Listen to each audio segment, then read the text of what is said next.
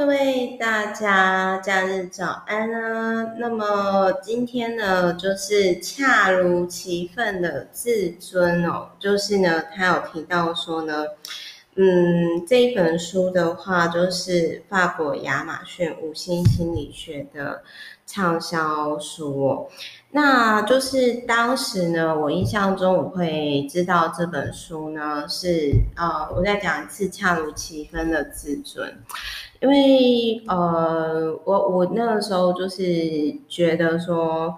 嗯，可能我的周遭的人，那可能是需要这一本书的。原因是为什么呢？呃，包包含其实我自己就是，我觉得我也会想要跟大家分享这一本书啦。那因为时间的关系哦，就是好，就是因为我待会想要去晒太阳，所以我可能这一本书呢不会讲太久。但是我想要讲的是这一本书真的非常棒，就是我它就是我看完之后，我至少会留校查看一整年以上的书籍哦哦。那它好在哪里呢？我现在呢就来跟大家分享，我觉得是有共鸣的部分哦。那我我分享的部分大概不到一半。但是我觉得它很多句子都很大了，比如说，呃，人的一生就是一场学习爱自己的旅程。那爱自己对于不同人来说有不同的方式。那对于我来说，就是我觉得活出原厂设定是其中一个。那再来还有就是他有提到说呢，就是诶，很多人其实会自我攻击。然后，嗯，灾难式的想法会把失败看得过于严重，但实际上可能不是不是这样。那为什么我们很多人会自我攻击啊？这个有时候是来自于我们原生家庭，就小时候爸妈就说啊，你怎么这么的糟啊之类的。那还有他有提到说呢，优化自尊就是自己尊敬自己的九大要件，就是首先认识自己。认识自己呢有三个面向，第一个是跟自己的关系，第二个呢是跟行动的关系，第三个是跟他人关系。是跟自己的关系就是认识自己、接受自己跟对自己诚实。哦，那我自己觉得，我在这个部分算是特别疫情的期间，我觉得我更认识自己啊，然后跟自己的关系更进步了。然后行动关系是，我觉得对对我来说这就比较有挑战，因为行动关系是他有提到说，除了行动跟不再自我攻击。嗯，我我真的觉得说我很习惯悲观 思考，这我觉得自我攻击这个可能要再持续优化，然后再来就是接受失败。那接受失败的定义，我觉得就是有点像是，比如说，嗯，有有时候我们可以做的就是管好自己的事情，但是我们没有办法去改变别人想法，或者是好，比如说这个疫情，这是无法控制的，哦。我们可以做的就是做好自己眼前可以做的事情，然后第七个呢，就是呃，他呃第就是与他人关系，就是他有提到说自我思考、换位思考，以及就是依靠社会支持，就不要什么都自己来，又有时候适当使用适度的资源。那他有提到周哈里创自我认知的四个区块，首先开放区，开放区像比如说。我自己知道，别人也知道部分，比如说大家就觉得说啊，我是一个有蓝勾勾，很喜欢分享的人。那盲区哦，是关于自己别人知道，可是自己没有清楚意识到的部分。比如说，嗯，我之前会让别人觉得说，其实我已经是公众人物了。然后还有就是，我其实有时候太去帮助别人，有点做 too much，但是我自己那个时候还觉得还好哦。然后隐藏区就是关于我自己别人不知道，但是自己却知道的事情。好，比如说像 Meta，其实呢，我自己其实是一个有，我觉得有时候是。对于自己跟亲密的人，其实我是会比较要求的，我是会比较要求的，就是，呃，好，比如说各位可以从我之前在也 也也许我对于就是说别人我会说真的不用太 push 自己，因为因为我曾经知道过说就是哦，你为了符合大家期待，然后你把自己逼到一个极致，重点是你可能不一定真的快乐。我是在说我童年不快乐的时候的状况啦。但是你也可以从我看了四千多本书，用我们家买四千多本书啊，我真的去实做，你可以去发现到说，我真的是一个有点会把自己逼到极致的人。所以，呃，我我我觉得哦，就是哇，我知道该怎么举例了，就是说，比如说，我是一个会很信守承诺的人。多数的时候，如果这件事情是我真的想做，就很像好老彭就跟我讲过，说他离开体制之后，他想要早睡早起，那我就会对于他如果可能没有那么早起的时候，我就会觉得他骗我，然后我就会生气，就是这个部分，嗯，然后再来哦，还有隐藏区，我顺便跟大家分享好了，就是。嗯，包含比如说我最近 FB 有分享，就是呃，曾经一个我觉得还蛮照顾我贵人，在很年轻的时候，我意外离开我难过。可是对我喜欢的人离开人世的时候，我除了难过不舍，我另外一方面我会生气。我不是气他，我是会气说，为什么我是被留下来的人。好，然后未知区就是关于自己周遭人跟别人还自己都不知道的状况下，就是说，好像我以前还没有开公司之前，我不知道说哦，原来我是公司可以超过五年以上的人。好，类似这些啦，大家可以透过这本书，如果你真的不知道怎么认识自己，我觉得这本书它至少可以提供一些。像我刚刚讲的那种方式，让你有这些面向。那他有提到说，平衡自尊的三种重要关系，就是对自己的看法、行动调整跟他人关系。那如果他说有些人常用力过猛哦，就是好，比如说有些人拼命参加个人发展培训，然后花了一百多万，那我就觉得那太夸张。但是我也没什么资格说别人。比如说他书里面有提到说，过度热衷。Social 拼命参加社交活动，这个也不是平衡自尊的关系哦。然后他说过度工作狂哦，这种都是其实会，就是说就是呃，可能在自尊平衡上会有点不是那种平衡。那他有提到说，生活当中不是只有自尊的部分啦。然后他有提到说，有些人会为为了被称赞，然后以退为进。哦，我知道我要我要讲什么了啦。就是我那个时候看到这一段的时候，我超级感同身受，而且我觉得这一段很棒。就是他有提到，他说呢，呃，回报可以让我们振作精神吗？就是去，如果就是啊，他其实在讲这一段的时候。让我想到一些人啊、比如说，嗯，我我其实之前在某次的厂商邀约啊，然后呢，我就意外的认识，反正那 KOL 还是网红哦，就是那个网红很妙，那个网红之前呢就曾经删掉我好友，然后后来又默默把我加回来，然后也没有特别说什么。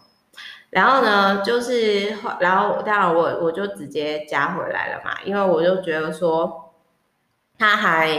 我觉得算是一个，虽然他可能常跟别人吵架，但是我觉得整体而言，他还算是一个有才华的人。那因为我是一个会珍惜有才华的人，钱金钱的钱的财也可以。然后我就再加回来，然后最近呢，我又发现我又默默被他删掉。然后他很有趣的是呢，他可能就是会觉得说，嗯、他他就是会，他每次删好了，他都会说啊，那个好像 FB 会自动删人哦，不是我的问题。然后我心里想说，天啊，这有点太此地无银三百两了吧？好，反正呢，就是他们那一对情侣，就是真的常跟别人吵架，然后。呃，我就有发现到说，其实有一种人，他们好像没有办法好好跟自己过好日子，他们其实内心不平静。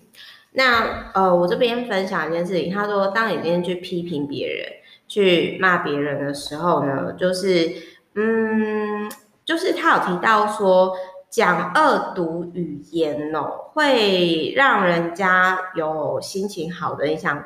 那你可能是抑郁症哦，你可能是抑郁症的人才会这样，不然其他人，他说其他研究人员发现，其他一般的正常的人。他们其实不会心情好，所以如果您不是抑郁症患者，其实讲别人坏话对你来说是没有任何好处的。那呃，这个东西其实我反省一下，就是说我以前其实呃很爱，就是在一开始的时候，其实老彭那个时候就是有有劝过我。然后我那个时候，其实我以前真的是很爱去问八卦什么有的没，就很没有营养。可是后来呢，就是诶我自己哦，也就是被攻击嘛，就是被攻击我没有做过事情，然后我就突然间觉得说，天哪，就是原来莫名其妙成为被讨论中心，那个感觉真的超不爽的，然后很不舒服，所以我就会觉得说，那既然如果我不喜欢。那我自己就不要成为会做这件事情的人嘛。所以就是，如果你不是像我刚刚讲的 KOL，就是他本身自己说什么好像有忧郁症还是什么的。事实上，他们那一对情侣真的超级爱跟别人吵架，然后他们有注意到，就是说自己很，就就是很爱批判吧。我就是我我我觉得后来我就真的是觉得说，就是讲别人坏话对你来说没有。任何好处，然后特别如果说，嗯，反正就是他有提到说，就是就是抑郁症的人才会特别爱批判别人，因为批判别人的让他感觉会比较好。然后包含比如说，他有提到说，有些人你觉得他过于狂热，比如说输不起啊，一定要赢啊，或者是怕落后啊，所以就一窝蜂去买一些。诶，有的没有东西，或者是课程哦。然后他也有提到说，低自尊的人，然后预先想到的是失败。然后我就想说，这不就是我吗？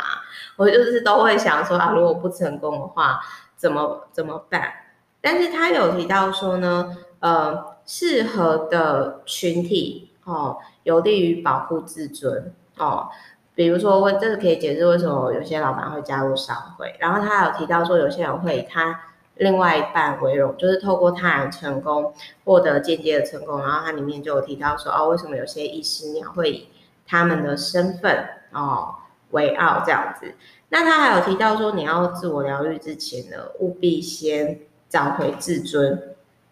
然后他这里有提到边缘型人格合并症状，就是他有提到说，很多焦虑的人，焦虑跟抑郁哦，其实是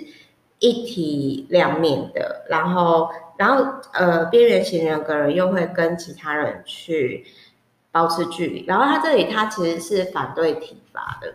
他有提到说，嗯、呃，体罚很容易让小朋友过度的体罚，就会让小朋友觉得说。呃，父母没有保护我在身体上不受虐待，是因为我不值得被保护。那我想到是我以前，我爸，我爸就曾经讲过说，因为他以前都被爷爷揍嘛，所以他就说他是不打我们的。但是有一次好像我讲话太贱了，那是我成长过程当中他唯一打过我一次，但是我永远。印象很深刻，然后后来长大之后，我还跟我爸开玩笑说：“哎，我还记得那一巴掌让我心很痛，什么碎。”然后我爸就说：“我来记恨。”所以我自己也是，我不知道大家支不支持体罚，但我自己是觉得体罚对于高敏感的小孩子是很很受伤的。然后他有提到，就是说，哦，他这里有提到，就是说，人们为什么会爱喝酒？我觉得这讲的真的是很准，因为，呃，如果说你现在曾经，比如说有过度工作成瘾啊，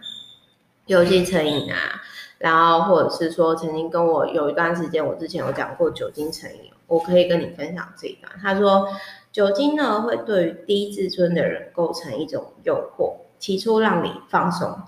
所以低自尊的人哦，就是很难戒酒的原因，因为他们可能隔天又会有罪恶感，会觉得啊自己好像一无是处，无法掌控自己的人生。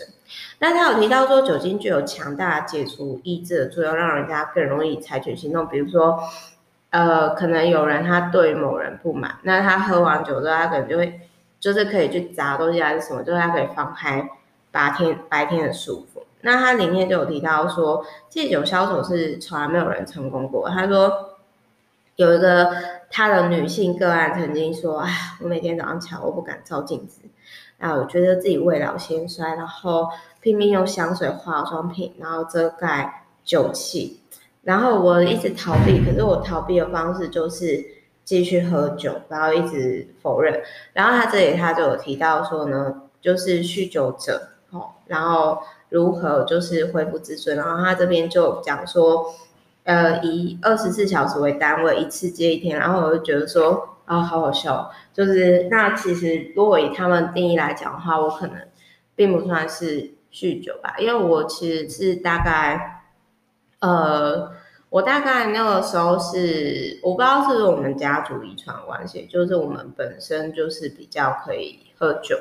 然后，但是我后来就真的觉得说，天哪，就是在疫情啊之后，就是有很多活动，我可能就没办法再那么放纵自己贪杯。然后像我就是这个，其实我这个月大概已经一整个月都没有喝酒了，然后我也不会觉得怎样。其实我我我觉得应该是说，如果你有什么成瘾症，比如说游戏成瘾。或者是工作成瘾，或者是 social 成瘾，或者是运动成瘾，那可能就是因为那个领域可以让你逃避，逃避某个你想逃避的东西。那我我想要讲一个比较不正确的方式，但是很有效，就是好，比如说，如果你想要从这个瘾好跳脱到另外一个瘾，那你就我举例，比如说有一段时间我想要戒茶，我就是透过喝咖啡来转换。那一样道理就是，呃，我当初就是可以比较没有痛苦的去转移，没有 去转移，就是说贪杯的这些事情呢，就是我就喝气泡水，我觉得气泡水加柠檬加蜂蜜真的很好喝。好，然后再来呢，我我想要跟大家分享，他有提到，我觉得这作者很感谢，就是他有提到说，三达基是。就是邪教，就是他说他们是用免费的人格测试作为诱饵，然后用人格解读。那通常很多人会想要更了解自己嘛，然后可能可能就是会可能就是会上钩这样。那我想要讲的是说，如果你不是那么了解自己的话，我之前有录过《人类图自学圣经》，大家可以打《人类图自学圣经》Meta，或者是《人类图财富密码》Meta，那都可以。希望对于大家有帮助。但是他讲那个三达基是邪教的那个运作过程啊，我真的很有感触，因为之前我学长啊，哎，就曾经在这个领域好像。花了一百万吧，然后花他他把，然后我就直接问他说，嗯呀，学长就是，哎，花了一百万之后你得到什么？然后简我有我其实有点忘掉，反正我那个学长他是一个大老板哦，然后他跟我说，就是简单的来说就是就知道说哦，原来人人是什么，跟我好像跟外星人有关。然后我听到之后我就哈哈大笑，我就跟他说，那学长。那以后你这一百万给我，就是我那个，因为我习惯就是我前辈我都会叫学长姐，然后我就跟他开玩笑说，我就说，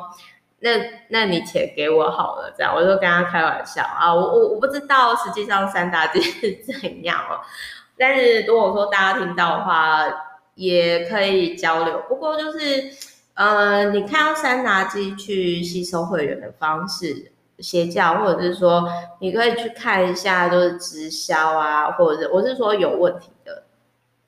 一些方式。那这类型的单位真的会有一些共同点，就是好像啊、呃，我这样讲啊，比如说他们就会一直说啊，你要去信相信这个教宗啊，然后你要一直去，就是哦，这个人是怎样怎样啊之类的。好，然后他还有提到说躁郁症的，哎，他有提到说什么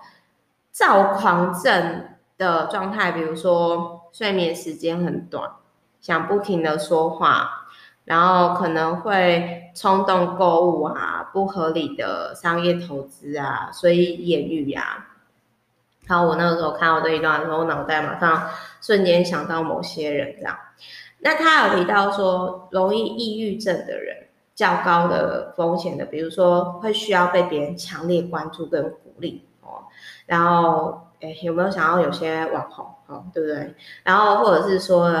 自主型人格，就是说是目标控。那目标控如果说今天达不到目标的时候，也很容易抑郁症，因为他会开始怀疑自己。好，所以呢，我在看完之后，我就突然间可以理解啊，那种网红真的太不容易，难怪网红躁郁症啊、抑郁症啊、忧郁症的真的不少。那他好提到说，嗯，有些人很容易看不起自己。然后他这有提到不稳定型高自尊的人，因为他是总是努力维持自己地位跟形象，面对失败跟别人的排斥的时候是十分脆弱的。好，那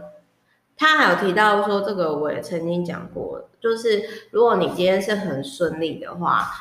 很成功的话，你可能会越吃越重咸。那有时候懂得放弃呢，它是一件。好事情哦，那他也有提到说，其实有时候有些人会伴侣还是什么会透过争吵去指责对方，然后来自我疗愈。那这本书里面也有提到说，你必须要选择一个真正了解自己的人，去步入步入婚姻哦。我觉得这个这个就是他这里有一个点，我觉得很很好笑，就是。他有提到说呢，就是买下虚拟未未婚夫的这个服务，完美男友、完美女友服务。那我觉得这个其实还蛮有趣的。那他这里也有提到说呢，就是呃哪些父母其实会一直，他这里也有提到，就是说有毒父母这一块啦。嗯，就是我真的是觉得说我爸妈不是故意的，但是他们真的就是就有毒诶、欸，比如说。像我妈啊，就是好，我讲一下好了，就是我之前曾经有讲过嘛，就是他这里有提到说，自尊水平高但不稳定的人，就是我有时候我会在这个状况。那我的爸妈，特别是我妈哦，在我小时候就是，他都是奖励型的亲情的人，就是我特别是我妈，我之前有提到说，好像我得奖啊，还是我拿奖状的时候，她就会带我就是去。她的姐妹淘里面炫耀，感觉好像我是名牌一样，所以就导致于说，我会像这本书里面所提到的，就是我会常常去怀疑自己。当然，当然我自尊水平高，所以我不会勉强自己去做一些，就是我不会勉强自己去讨好别人。但某些程度上，我是不稳定的这样子。然后他这里就有提到说，痛苦于功成名就中，就是我超懂这个，我超懂这种感觉的哦。就是他这个里面，他这个里面呢，就是有提到说呢，就是嗯，就是有一个就是很有名的钢琴研究家，然后曾经老实的讲说，他其实并不是。爱他自己，好，反正就是对于对于像我们这种可能从小是成长在哦，你表现的杰出，然后你才会被肯定、被爱的这种小朋友来说，我真的很能理解，就是的，自尊水平高但不稳定的状态，就是。嗯，虽然我的自尊水平高，但是当我处于竞争、攻击或者是面对批评的状态的时候，那有的时候我们会就是过度的自我吹嘘，对，我真的会，我真的会这样。然后，而且就是，就是他他有提到说，呃，就是有时候自尊水平高不稳定的人，会因为想要维持这样稳定的自尊，然后就会开过分的玩笑哦，来打击对手。那所以就是就是我们相较于像老彭是，我觉得情绪比我稳定啦。哦、所以就是他比较不会因为外在环境的改变，但是我真的很容易因为莫名的那种，呃，就是外在的会觉得自己被攻击或者是怀疑，但一直到现在我都，嗯，还是持续的在自我疗愈当中这样子，没办法，因为我爸妈有毒嘛，然后我反正我看了这一篇之后，我又跑去烧我我爸妈，然后我爸妈就。啊，又来，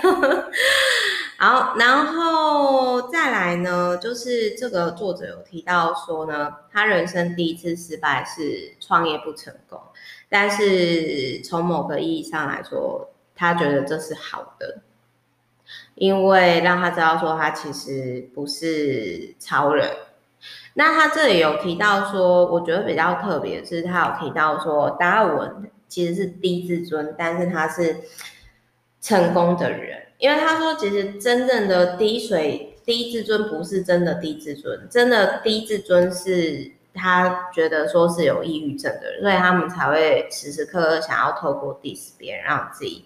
感觉更好。那他这里就是也有幸福焦虑感，幸福焦虑感就是不相信自己真的会幸福，甚至在拥有的时候还会担心说，那我如果失去了怎么办？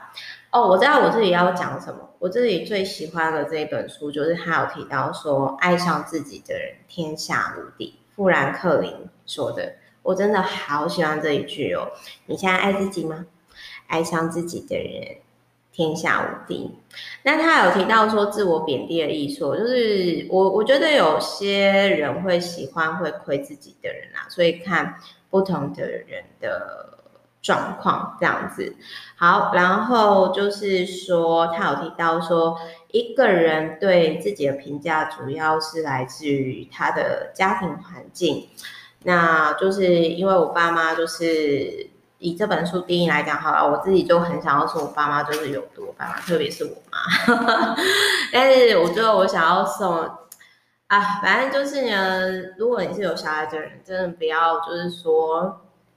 小朋友哦，就是成绩好还是怎样，